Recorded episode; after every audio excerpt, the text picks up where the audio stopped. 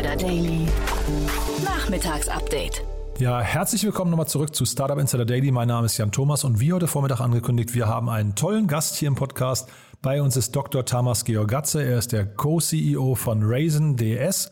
Das Unternehmen ist Ende Juni hervorgegangen aus der Fusion zwischen Raisin, also dem Unternehmen Weltsparen, und dem Unternehmen Deposit Solution, also zwei Unternehmen, die sich, äh, ja, man sagt, auf Augenhöhe getroffen haben, weil sie zwei Wettbewerber waren, die relativ starke Überschneidungen hatten und deswegen sich irgendwann hingesetzt hatten und haben gesagt, äh, lass uns mal sprechen. Macht es nicht mehr Sinn, wenn wir statt uns aneinander aufzureiben, lieber versuchen, gemeinsame Sache zu machen und dafür lieber die europäische Marktführerschaft gemeinsam anzustreben? Genau das ist passiert. Also das heißt, es wurden die Kräfte gebündelt und wie das Ganze geklappt hat, wie es dazu kam und was das jetzt bedeutet, darüber genau spreche ich jetzt gleich mit Thomas. Ein super interessantes Gespräch, wie gesagt. Und äh, ja, ich kann euch nur empfehlen, das bis zum Ende durchzuhören. Wir legen auch sofort los. Jetzt kommen nur noch ganz kurz die Verbraucherhinweise. Startup Insider Daily. Interview. Also dann freue ich mich sehr. Dr. Tamas Georgatze ist heute bei uns. Ähm, ja, Tamas, toll, dass du da bist. Hallo. Ja, vielen Dank für die Einladung. Ja, ich finde es großartig, dass wir sprechen. Äh, ist zwar ja schon ein bisschen her. Ihr habt vor ungefähr einem Monat die Fusion mit Deposit Solutions äh, verkündet. Vielleicht kannst du mal kurz erzählen, rückblickend einen Monat äh, Zwischenfazit, war das eine gute Idee? Ich glaube, das war eine hervorragende Idee okay. und äh, schade, dass wir das nicht früher gemacht haben. Also tatsächlich kann man äh, von meinem persönlichen äh, Erlebnis äh, oder positiven Überraschung äh, erzählen, ist, dass äh, sowohl äh, das Team auf beiden Seiten hat die Nachricht äh, extrem positiv aufgenommen, wie auch äh, die Leute sind sehr engagiert, sehr viel Energie und äh, das ist äh, tatsächlich äh, hervorragend mit, mit so viel Energie und der Lust auf was Neues, Größeres äh, zu bauen, äh, äh, mit dem Team zusammen äh, dort weiterzumachen. Also insgesamt super Zwischenfazit und äh, schade, dass wir das nicht früher gemacht haben. Mhm. Das klingt jetzt so ein bisschen kokettierend, wie ich das gefragt habe, aber natürlich ist es wahrscheinlich echt so, dass man bei so einer Fusion auch unglaub, äh, unglaublich viele Fehler machen kann. Ne? Also da geht man doch wahrscheinlich auch abends so ins Bett und fragt, habe ich es jetzt richtig kommuniziert? Äh, sind alle Verträge unter Dach und Fach? Habe ich an der und der Stelle, ich weiß nicht, richtig verhandelt und so? Ähm, was sind denn so, was ist denn so wirklich das, was aus deiner Sicht, vielleicht kannst du diesen Monat mal beschreiben oder auch vielleicht die, die Monate davor. Das ist ja wirklich, glaube ich, eine Zeit, die man nicht, nicht oft erlebt. Ne? Ja, das ist, also hast du vollkommen recht. Ich glaube, das äh, Wichtigste ist tatsächlich, äh, was wir uns auch vorgenommen haben, äh, äh, transparente Kommunikation nach innen und nach außen. Und das haben wir uns tatsächlich auch vor, äh, vor dem Announcement und vor dem Closing ja auch sehr genau äh, überlegt, welche Stakeholder haben wir und äh, an wen müssen wir intensiv kommunizieren. Ähm, also quasi alle von, von externen Partnern angefangen bis bis ähm, Mitarbeiter, äh, eigentlich die wichtigste Kommunikationszielgruppe. Und äh, dort ähm, müssen wir zum einen natürlich sehr klar agieren, äh, zum anderen aber auch sehr ehrlich sein. Manche Sachen wissen wir nicht, wissen wir auch ein paar Monate lang nicht.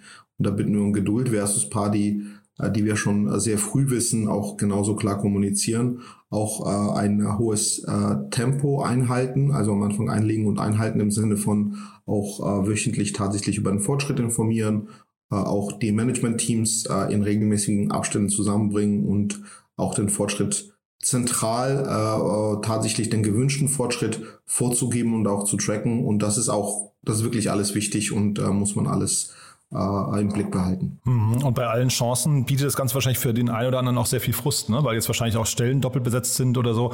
Ähm, du hast jetzt gerade schon mehrfach erwähnt, dass du dir gewünscht hättest, dass ihr das vielleicht früher gemacht hättet. Ähm, ihr seid ja beides sehr erwachsene Unternehmen schon mit sehr vielen Investoren und ähm, ich weiß nicht, vielleicht kannst du mal gleich was zur Gesamtmitarbeiterzahl sagen. Aber warum habt ihr das denn nicht früher gemacht? Ähm, also wir haben knapp über 500 Mitarbeiter insgesamt. Das sind alles interne und darüber hinaus tatsächlich auch äh, externe, was äh, jetzt auf äh, Seite von Raisin den Kundenservice angeht, beziehungsweise Entwickler, die dediziert für uns arbeiten. Ähm, also, äh, warum haben wir es nicht früher gemacht? Ähm, das ist natürlich so, dass, äh, dass die beiden Unternehmen auch äh, ihre eigenen, ihren eigenen Entwicklungspfad äh, hatten und auch äh, so erfolgreich waren und, äh, und weiterhin gewesen wären. Das heißt, das musste sowohl zeitlich sehr gut passen, wie auch tatsächlich müssen sich ja beide Seiten ja auch äh, sehr gut fühlen, äh, sowohl mit dem, mit dem Vorgehen wie auch mit dem Ergebnis der Verhandlungen. Und da haben wir einfach ein paar Anläufe gebraucht. Es ist, äh, glaube ich, zum Teil war das äh, äh, kein guter Zeitpunkt. Zum Teil äh, hat es jetzt einfach schlicht äh, sehr lang gedauert. Also insgesamt der, der letzte Anlauf hat äh, im Januar 2020 angefangen. Also äh, weil natürlich auch viele Fragen zu klären waren vorab und der Investorenkreis sehr breit ist, genauso wie du, wie du richtig gesagt hast. Ja, ich kann vielleicht die Hörerinnen und Hörer kurz verweisen auch noch auf den Kapital-Podcast, den habe ich gehört mit dir. Da hast du das auch relativ ähm, sag mal, ausführlich nochmal erzählt. Ähm, vielleicht kannst du trotzdem mal beschreiben, es gibt ja von CB Insights immer diese sehr guten Unbundling-Folien, äh, wo man einzelne Branchen auseinander dividiert. Kannst du vielleicht mal erzählen, wo ihr beiden euch da verortet, also sowohl äh, Raisin als auch Deposit Solutions, wo ist genau euer Spot und wo habt ihr euch überschnitten und wo sind vielleicht auch die Unterschiede gewesen? Gerne. Also erstmal mit dem Kernprodukt angefangen und äh, dann gibt's natürlich äh, ein paar Ergänzungen. Also beim Kernprodukt sind wir uns äh, sehr ähnlich. Wir haben eigentlich Einlagen, also ein wichtiges Thema für äh, im Banking-Bereich. Das heißt, alle Spargut Sparguthaben der privaten Haushalte. Ähm, das haben wir uns vorgenommen, das zu einem Marktplatzprodukt zu machen. Was heißt das? Dass wir mit einem Onboarding und einem Zugang äh, den Kunden erlauben und ermöglichen, bei ganz vielen Banken anzulegen, im Bereich Tagesgeld, Festgeld, Kündigungsgeld, also alles quasi, was bilanzwirksame Einlagen für Banken sind. Ähm, wir haben insgesamt 170 Banken, die so Einlagen über unsere Plattform ermöglichen. Und diese Plattform bieten wir direkt den Kunden an, wie beispielsweise Weltsparen oder Zinspilot in Deutschland aber wir sind auch zugleich äh, technischer Dienstleister für FRED-Plattformen. Also das heißt, äh, wir ermöglichen es auch äh, Drittpartnern, ähm, eigene Plattform oder Plattform in Zusammenarbeit zu betreiben. Da haben wir relativ viele, auch prominente Fälle wie beispielsweise die Hamburger Sparkasse, Deutsche Bank, N26 äh, oder Aviva, einen großen Versicherer in Großbritannien. Das heißt, äh, wir machen äh, Sparen äh, plattformfähig äh, und zu einem äh, äh, für aus der Kundensicht natürlich auch sehr vorteilhaften äh, Plattformprodukt. Äh, natürlich gibt's daneben, das Produkt gibt's dann in ganz vielen europäischen Ländern, in Großbritannien, in den USA, so wie ich es jetzt beschrieben habe. Darüber hinaus bieten wir den Kunden in Deutschland auch einfache Investmentprodukte, sprich auf ETF-Basis sogenanntes Robo-Portfolio beziehungsweise Vorsorgeprodukte auch auf ETF-Basis, beispielsweise Rürup und BAV. Mhm. Und als ich mich mit euch beschäftigt habe, es gibt ja immer in der Startup-Szene mal solche großen Schlachten, die so im, im Scheinwerferlicht stehen. Ne? So, weiß nicht, Groupon und Daily Deal oder jetzt Gorillas und Flink und so weiter. Ich habe mich gefragt, ob ihr eigentlich euch auch so eine Schlacht geliefert habt und die nur so ein bisschen mehr, ich weiß nicht, im Dunkeln passiert ist. Oh ja, also wir haben sicherlich eine Schlacht äh, geliefert. Wo ist aber unsere Schlacht? Passiert hier weniger in der Kundenschnittstelle äh, sondern tatsächlich bei den Partnern, weil das Produkt ist so gut wie die äh, Banken, die eben angeschlossen sind. Äh, und da sind natürlich sehr viele kompetitive Ausschreibungen beziehungsweise tatsächlich auch sehr vieles an, an, an ähm, äh, ähm, Geschehnissen äh, auch äh, passiert in, in den letzten Jahren. Also sprich, wir haben Lösungen den gleichen Partnern vorgetragen, dann wurde eine Lösung umgesetzt, die andere dann etwas auf die längere Bank geschoben und äh, oder es gab äh, sehr lange Ausschreibungen. Das war auch ein Thema, was natürlich äh, beim, äh, ähm, beim Aufbau dann auch gehindert hat, nicht nur uns, sondern auch unsere externen Partner, weil viele von denen monatelange Ausschreibungen äh, gemacht haben zu einem Produkt, was eigentlich äh, äh, nur wenige anbieten ähm, und wo die Differenzen zwischen Anbietern auch eigentlich relativ gering waren, aber nichtsdestotrotz haben sich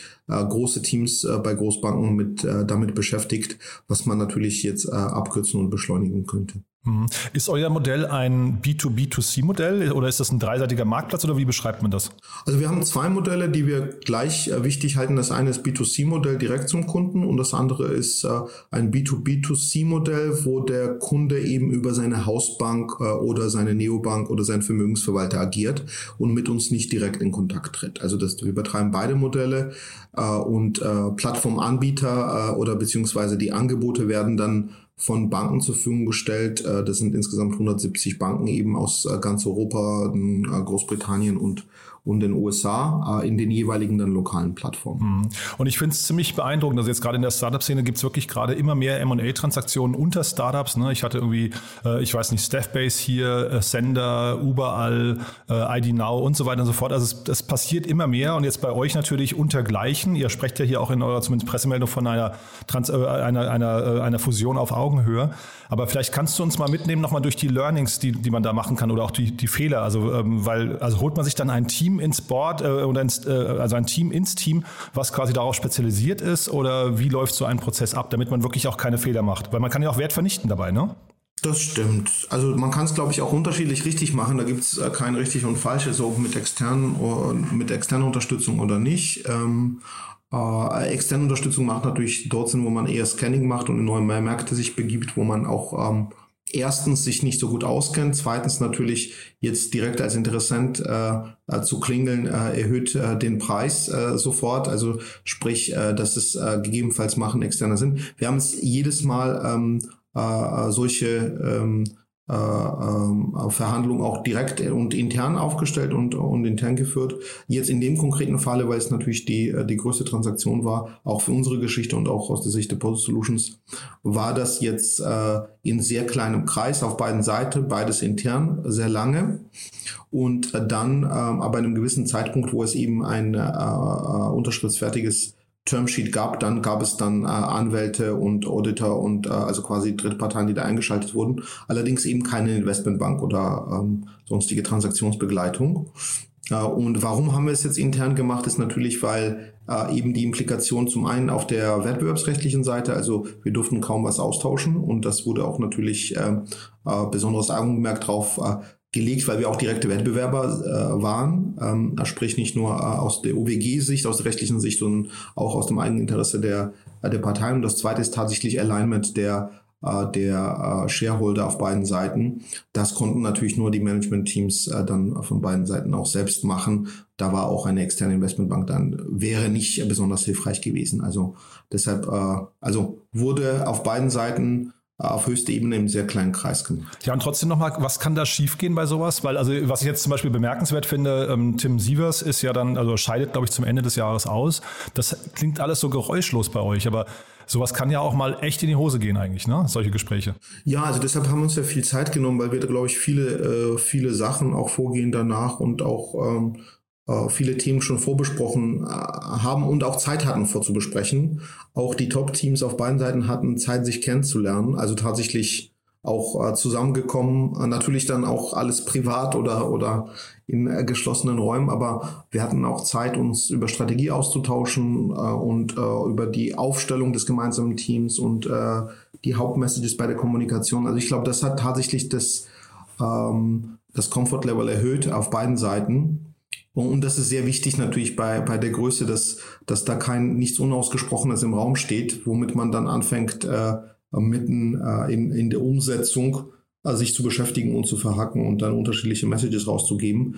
Da waren wir schon relativ, äh, relativ weit. Auch glaube ich, wenn es Konfliktthemen gibt, die auf jeden Fall äh, frühzeitig auszusprechen und auch als solche zu behandeln, also tatsächlich auch zu markieren und sagen, guck mal, hier sind wir uns noch nicht einig und müssen darüber noch mal in der Tiefe sprechen. Das ist auf jeden Fall sinnvoll. Wenn man das alles ungelöst lässt, das holt einen dann später im Prozess ein, wo dann tatsächlich sowohl der Zeitdruck wie auch äh, der Erfolgsdruck natürlich deutlich höher ist.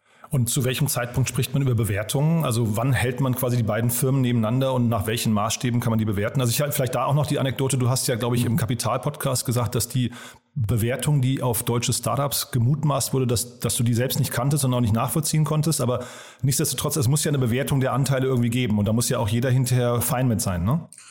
Genau, klar. Also das, das darüber sprechen äh, die äh, die beteiligten Parteien natürlich auch äh, lange und ausführlich gerne und und so weiter. Und da gibt's ganz ganz viele äh, Gesichtspunkte, die man berücksichtigt. Äh, normalerweise ist natürlich die Größe des Geschäfts, äh, die Dynamik, was bringt man für Stärken mit. Ähm, und so weiter und so weiter. Ähm, zum Teil sind ja die äh, Geschäfte dann doch leicht unterschiedlich, ähm, äh, weil beispielsweise bei uns gab es dann auch eine Bank, äh, äh, im, äh, äh, die dann auch teilweise auch ein Fremdgeschäft macht und so weiter. Also das heißt, da das ist natürlich ein ein wichtiges Thema, bei dem man sich natürlich auch enorm verhaken kann und um dann ähm, ich glaube, es gibt kein, kein faires Ergebnis, sondern eins, was beide Seiten dann als unfair, aber noch akzeptabel erachten. das ist das quasi das beste Outcome, was man erreichen kann wahrscheinlich. Das ne? ist, glaube ich, das Maximalziel, ja. Mhm. Und äh, so war es jetzt bei uns auch. Ich glaube, keiner hat dann danach getanzt oder war happy mit dem Ergebnis, was jetzt äh, genau dieses Thema angeht. Aber zugleich ähm, äh, war das wahrscheinlich das einzige Akzeptable auf beiden Seiten. Und spielen dabei dann die äh, vorherigen Investitionsrunden eine Rolle, also die Bewertung, die jeder erzielt hat, oder geht man dann einfach hin und sagt, Nein. vergiss mal, wollte ich gerade sagen, weil das ist ja möglicherweise eine sehr subjektive Bewertung, ne? Ja, ja, klar. Und ich meine, die, äh, äh, also die äh, muss ja nicht jetzt äh, äh, in absoluten Zahlen ausgedruckt sein, weil in unserem Fall ist ja keine Fremdfinanzierung geflossen. Also von daher, ich glaube, das ist ohnehin ein Marktbeweis, den man braucht und auch eine echte signifikante Runde und ohne dessen sind es ja ohnehin Funny Money Bewertungen. Ja, der Daniel Wild hier bei uns im Podcast hat mal, wir haben euren Deal ein bisschen besprochen, der hat gemutmaßt, dass ihr so auf eine 3 Milliarden Bewertung zugeht. Ist, äh, ich habe mich gefragt, wahrscheinlich müsste doch jetzt bei euch irgendwann auch eine Finanzierungsrunde noch kommen, weil jetzt Geld ja gerade, das weißt du ja am allerbesten, gerade sehr, sehr günstig ist, ne? Genau, es ist ein sehr gutes Marktumfeld. Also wir haben jetzt im Moment keinen Druck. Also das heißt, wir haben auch ordentlich äh, tatsächlich Liquidität jetzt in der gemeinsamen Firma und äh, müssen jetzt auch, glaube ich, eher auf der internen Seite äh, liefern, also im Sinne von gemeinsame Organisation aufstellen, tatsächlich die berechtigten Fragen der Partner beantworten, äh, Verbesserungen äh, für alle bewirken oder anfangen zumindest, dass wir, äh, dass wir äh, erlebbare Verbesserungen dann auch liefern. Ähm, nichtsdestotrotz, also so wie du sagst, das Marktumfeld ist sehr gut, ist jetzt bei uns nicht, nicht ganz oben auf der Prioritätsliste, aber da sind wir, äh, da sind wir auf jeden Fall offen, um, um das Thema uns in den kommenden Quartalen vorzunehmen, äh, ganz ruhig und ohne, ohne Zeitdruck. Äh, ich glaube, das äh, Umfeld wird auch, und zumindest mein Gefühl ist, dass das Umfeld wird nicht schlechter, obwohl man natürlich dann immer ein FOMO hat und, und Angst, das äh, zu verpassen. Aber äh, gegeben der, der Liquiditätsflut äh, auf den Märkten und äh, Mangel der sinnvollen Alternativen ist, äh, ist natürlich, äh, der Boom wird weitergehen. Und gerade jetzt werden auch noch weitere große Summen in, äh, in späte äh, VCs oder Growth Funds eingesammelt, die dann äh, natürlich zeitverlagert ja auf den Markt kommen. Und ist es denn falsch, vielleicht sogar zu sagen, dass es umgekehrt ist? Durch die Fusion seid ihr kapitaleffizienter geworden und müsst vielleicht gar nicht so schnell Geld einsammeln? Ja, natürlich. Also kapitaleffizient im Sinne von, äh, dass äh, das gemeinsame Unternehmen ist größer und wir können ja auch äh, bei etlichen äh, externen Kosten nutzen wir auch äh, entweder gleiche oder überschneidende Tools. Ähm, das heißt, äh, da ist natürlich schon äh, qua Konsolidierung der, der externen Vereinbarung dann äh, einiges möglich und, äh, und das haben wir auch vor. Äh, das heißt, äh, von der Logik des Deals ist natürlich der, das Upside auf der, auf der Wachstumsseite schneller realisierbar, weil eben unsere Partner auch weniger Zeit dann bei Ausschreibungen brauchen, wir auch schneller in der Delivery sind und mehr Kanäle unseren Partnerbanken auch äh, liefern können. Und auf der anderen Seite, auf der internen Seite, ähm, äh, wir haben es ja mehrmals gesagt, Fokus liegt äh, auf dem, auf dem Wachstumscase aber zugleich natürlich können wir das Wachstum dann effizienter bewältigen. Kannst du noch mal zu dir persönlich was sagen? Wie organisierst du dich denn eigentlich? Weil ich habe mich gefragt, also ihr seid oder du persönlich bist ja auf, gerade auf sehr vielen Hochzeiten parallel ne, äh, aktiv. Ihr, ihr seid in ein neues Büro gezogen, ihr habt die Fusion gemacht. Jetzt habe ich gerade über Amerika gelesen, dass da eine neue Kooperation äh, oder Maple, Maple Mark, kannst du vielleicht was zu sagen, gestartet ist. Ähm, das heißt also sehr und dann eben diese ganze interne Kommunikation, dieses Umorganisieren. Das, wie kriegt man sowas in einen normalen Arbeitstag? Ähm, ich, ja, also ich bin tatsächlich, also ich arbeite äh, relativ unabhängig und genieße das auch. Was heißt das? Äh, wir haben ein sehr gutes Team, äh, auch konsolidiertes Team, ein sehr starkes Team. Ich äh, ähm, bin ähm, immer äh, großer Freund von Delegieren und Vertrauen. Ähm, und wenn es dann nicht klappt, dann muss man sich halt überlegen, wie man es verbessert. Aber der, der, der Regelfall ist, äh, dass, äh, dass im Team die To-Dos besprochen werden. Ich habe am Montags habe ich meinen äh, großen Jour Fix Tag mit allen Direct Reports äh, und auch allen Sales Teams. Das heißt, äh, da wird äh, werden konkrete To-Dos für die Woche besprochen und dann macht man voran. Ähm, ich ähm, habe da kein jetzt Geheimnis, wie ich mich organisieren würde. Ich habe auch keine keine persönliche Assistentin oder Sekretärin, die mir da helfen würde und äh, kann mich nicht beschweren. Also das heißt irgendwie, meine Arbeitszeiten sind auch so, dass ich äh, sehr gut auch äh, familienverträglich alles organisieren kann. Ich arbeite, ich arbeite eigentlich nie am Wochenende oder vielleicht eine Ausnahme in den letzten acht Jahren äh, oder zwei. Wirklich, ja? Ähm, ja, ja, ja. Oh, Respekt. Doch, versuche auch abzuschalten und dann tatsächlich auch die äh, Kernarbeitszeiten. Ja, also vielleicht ist es statt sechs dann sieben oder halb acht, aber das ist nicht jede Nacht bis bis 10, 11. Äh, das ist nicht der Fall. Aber das ist sehr ungewöhnlich für ein Startup äh, in eurem Modus, oder? Ja, aber das, ich glaube, das muss man halt, äh, das ist kein Sprint, das ist ein Marathon, das muss man lange durchhalten können. Und äh, ich kenne auch, äh, ich kenne auch äh, sowohl, also in der frühen Phase war es jetzt nicht immer so, was ich beschreibe, ähm, aber man muss sich dann äh, mit einer großen Mannschaft dann arrangieren, dass man auch ähm, effizient zusammenarbeitet und nicht äh, äh, und nicht quasi den Nachweis der Aktivität gegenseitig erbringt, die dann, äh, die dann gegebenenfalls jetzt nicht so besonders sinnvoll ist. Deshalb, äh, ähm, wir wollen ja auch ein äh, Arbeitgeber sein, der, der den Menschen auch tatsächlich auch ein Privatleben äh, ermöglicht. Deshalb äh, ist es bewusst so. Ich hab, ähm, war früher äh, lange in, äh, in Beratung und habe auch andere Zeiten erlebt. Also tatsächlich genau das Gegenteil davon und jeden Abend bis, bis 11, 12 und äh, teils am Wochenende. Und das ist nicht das, was ich auf Dauer machen möchte. Also das war jetzt irgendwo mit 25 oder 30 war es fein, aber ähm, also so kann man nicht nicht äh, lange und produktiv arbeiten. Aber das klingt dann so, also ähm, vielleicht liege ich falsch, aber du sagst gerade, ihr habt noch Cash, Cash auf der Bank und könnt äh, quasi relativ entspannt die nächste Runde angehen. Dann sagst du, ihr habt ein relativ entspanntes Arbeitsleben gerade oder Arbeitszeiten. Klingt eigentlich so, als hättet ihr dann quasi ein Geschäftsmodell gefunden, äh, was irgendwie, weiß nicht, sehr lukrativ ist und es steht vielleicht auch kein unmittelbarer Wettbewerber vor der Tür, der jetzt in den europäischen Markt rein möchte. Also ich würde es jetzt nicht quasi ins Geschäftsmodell übersetzen. Also ich glaube, es gibt ja unterschiedliche äh, Ansätze, wie man, äh, wie man die Arbeit organisiert. Uns ist da tatsächlich auch sehr, sehr wichtig, dass wir als Arbeitgeber eine Kultur schaffen, äh, die ähm, äh, Mitarbeiter motiviert und die darauf äh, auch äh, ausgerichtet ist, dass wir äh, den Kollegen auch äh, eine sehr gute Work-Life-Balance äh, ermöglichen und erlauben. Und das ist der ähm, das ist quasi der, der Ursprung des Ganzen. Das heißt, wir rekrutieren auch ahead of the curve. Wir gucken, dass wir ähm, die Kollegen auch entlasten können, uns gegenseitig helfen ähm, über die Bereichs- oder Abteilungsgrenzen hinweg. Also ähm, das hat auch viel mit Selbstorganisation zu tun. Es ist nicht unbedingt, dass wir jetzt da irgendwelche Monopolmargen hätten. Das haben wir natürlich nicht. Erstens, zweitens ist äh, der Bereich, in dem wir unterwegs sind, äh, ist auch sehr niedrigmargig insgesamt, also sowohl der Einlagenbereich wie auch der Robo-Bereich. Und in allen diesen Bereichen, inklusive Robo, beispielsweise haben wir vor der Einführung des Produkts äh, vor mittlerweile äh, deutlich über, äh, also fast drei Jahren, die geringste Marge im ganzen Markt. Die ist ja transparent nachvollziehbar und äh, da gibt's äh, auch Vergleiche. Das heißt, wir arbeiten auch äh, auf der Produktseite niedrigmargig.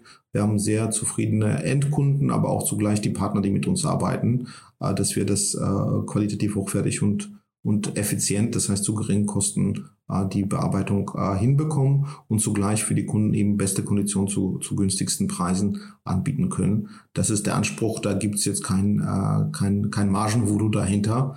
Und die Selbstorganisation ist für uns halt ein separates Thema, was uns auch Gründern auch im gemeinsamen Unternehmen Raising DS. Wir sind ja auch alle etwas älter als der normale Durchschnittsgründer, uns auch dann tatsächlich persönlich wichtig ist. Mhm. Ja, man hat äh, auf eurer Webseite gibt es ein paar Zahlen, die kommuniziert werden. Ich weiß nicht, ob die noch ganz aktuell sind, aber 36,5 Milliarden Assets under Management und 365.000 Kunden. Das klingt dann eben, dass der typische Kunde bei euch 100.000 Euro verwalten lässt. Ja, ist das so die Größenordnung? Ähm, also das ist jetzt nicht komplett falsch. Die konsolidierten Zahlen sind sind sind etwas anders. Ich ähm, zu den Zahlen äh, konkret oder zu der zu der Angabe. Ähm, äh, da steht vermitteltes Volumen, glaube ich, was du worauf du äh, referenzierst. Das ist tatsächlich historisch vermitteltes Volumen. Wir haben äh, erstmalig tatsächlich das Bestandsvolumen kommuniziert, also das, was live auf der Plattform ähm, äh, ist und äh, da sind es äh, über 20 Milliarden Euro über beide äh, Raisin und Deposit Solutions hinweg. Das heißt, äh, das ist quasi die Ist-Zahl, die an den äh, Vermögensbeständen, also vor allem Einlagen, aber eben auch Investmentprodukte dann verwaltet wird. Ja, ich habe mich nur gefragt, was man so in Zeiten von Negativzinsen und äh, weiß nicht, zeitgleich historischen Nettosparquoten irgendwie mit solchen Kunden verdienen kann. Ähm, liegt das im Prozentbereich oder im Promillbereich oder wo liegen wir da? Nein, nein, also das ist äh, natürlich äh, deutlich unter Prozentbereich. Ja. Ne?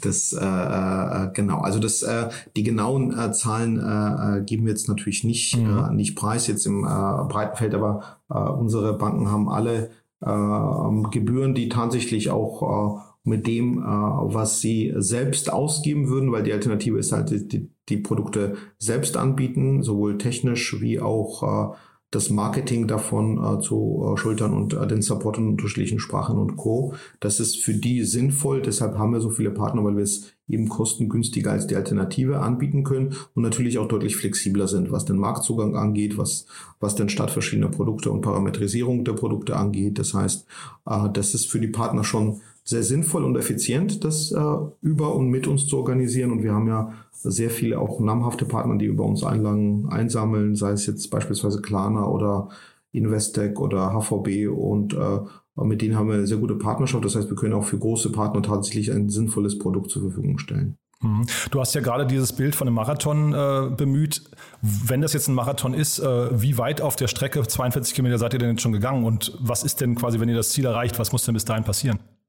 Also ich glaube, wenn ich unser Marathon als in meinen Augen ansehe, dann sind wir eher bei den ersten zehn Kilometern. Also Habe ich befürchtet, dass du das sagst, ja? Äh, ja, wir sind, also das, äh, man, man muss es ja auch folgendermaßen überlegen, das Feld, was wir bearbeiten, ist äh, ein sehr, sehr großes Feld. Also das ähm, äh, ähm, äh, die äh, privaten Haushalte haben die Hälfte ihrer äh, Gesamtvermögen äh, weltweit äh, in diesen Bank Sparprodukten äh, gebunkert, ähm, in Anführungszeichen.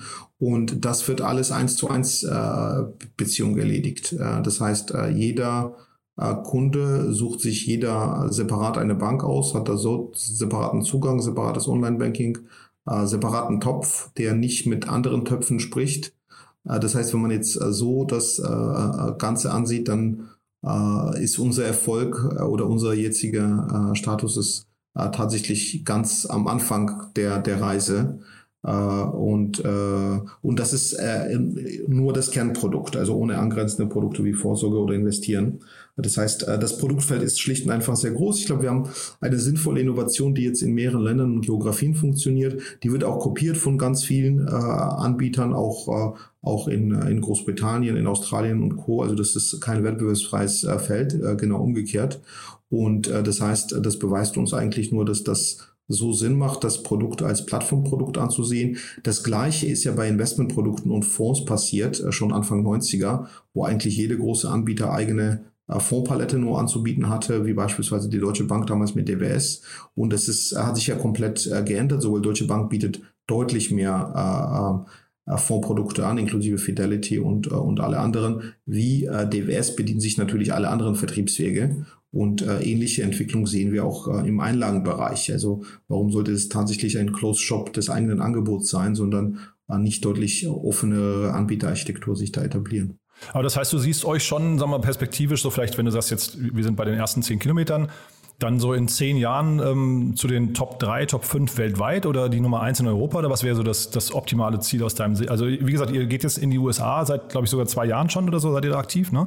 Ähm, mhm. Ist das der wichtigste Markt dann hinterher oder ist es hinterher Europa, die man äh, lieber quasi als Nummer eins beherrschen möchte? Also Europa ist tatsächlich unser ha äh, Heimatmarkt und da sind wir schon, schon äh, relativ groß, also natürlich mit Schwerpunkt auf Deutschland, aber unser UK-Geschäft, das haben wir auch verkündet, ist auch schon über eine Milliarde groß. Äh, die Geschäfte in Holland und Spanien wachsen sehr gut und schnell in diesem äh, Jahr. Äh, natürlich ist der US-Markt sehr attraktiv qua Größe, da sind wir noch, da sind wir noch eher äh, in einer frühen Phase. Wenn man es in zehn Jahren anschaut, dann kann äh, auf jeden Fall äh, der, die USA die Größe von unserem europäischen Geschäft dann erreichen. Das heißt, wir sehen es Europa schon mit, mit Fortschritt und gewissem Reifegrad, aber die USA ist natürlich für uns dann auch ein wichtiger Wachstumsmarkt going forward. Super, Thomas. Du, dann sind wir eigentlich durch. Ich wollte nur mal ganz kurz fragen, du bist ja auch Business Angel. Vielleicht kannst du noch mal ein, zwei Sätze dazu sagen, wie du deine Investments aussuchst. Also was sind so quasi die Kriterien, falls jetzt jemand denkt, wow, der könnte ja eigentlich zu unserem Business passen. Es sind relativ viele Finanzthemen, habe ich gesehen. Ne? Ähm, äh, vielleicht kannst du noch mal kurz ein Wort da, oder einen Satz dazu sagen. Also das ist eigentlich sehr einfach zu erklären. Ich bin äh, äh, Opfer meines eigenen Netzwerks. Das heißt, wenn Leute mich äh, ansprechen, dann äh, bin ich auch sehr schnell zu interessieren und zu begeistern und äh, mir fällt es schwer, Nein zu sagen. Also von daher ist äh, mein Portfolio durch, äh, durch das äh, äh durch das Netzwerk äh, zu erklären und, äh, und dann Interesse an Finanzteam, weil die verstehe ich dann natürlich eher und kann damit was anfangen. Ähm, genau. Bin aber auch, ich würde jetzt sagen, nicht einer der, der aktivsten Angels da draußen. Ähm, äh, und äh, ähm, äh, also äh, bin, bin ähm, offen äh, und dafür zu haben, mir Sachen anzuhören. Äh, und meine Aktivität hat sich auch etwas verlangsamt in den letzten zwei, drei Jahren und doch mehr Fokus auf, auf Raisin DS und äh, auf die äh, auf die Zeit und äh, den äh, äh dort äh, versus der der Angel-Aktivität. Super. Also das heißt, wer dich gewinnen möchte als Angel, am besten in dein Netzwerk kommen oder über dein Netzwerk gehen. Das äh, wäre ein Bestandteil der Erfolgsformel, ja. cool. Du, Thomas, hat ganz großen Spaß gemacht. Haben wir aus deiner Sicht irgendwas Wichtiges vergessen? Nein, ist alles, alles gut. Klasse. Du, da, dann vielen, vielen Dank. Viel Spaß weiterhin beim Marathon. Viel Erfolg. Und äh, ja, ich bin gespannt auf die nächsten News. Vielen Dank, Jan. Und ja, toi, toi, toi. Bis dann. Startup Insider Daily. Der tägliche Nachrichtenpodcast der deutschen Startup-Szene. So, und damit sind wir durch für heute. Das war Dr. Thomas Georgatze von Raisin DS. Ich fand es ein super interessantes Gespräch, muss ich sagen. Ich finde, Thomas hat das auch sehr, sehr authentisch und äh, ja, vor allem sehr offen alles beantwortet. Ich hoffe, es hat euch Spaß gemacht. Ich hoffe, ihr habt genauso viel gelernt wie ich. Ähm, ich habe auf jeden Fall eine Menge mitgenommen. Und ich würde mich wie immer freuen, wenn ihr das Ganze teilt mit euren Freunden, Bekannten oder jedem, den das Ganze interessieren könnte. Dafür schon mal vielen Dank. Und ansonsten bleibt mir nur noch euch einen wunderschönen Tag zu wünschen und ich hoffe, wir hören uns morgen wieder. Bis dahin, alles Gute. Ciao, ciao.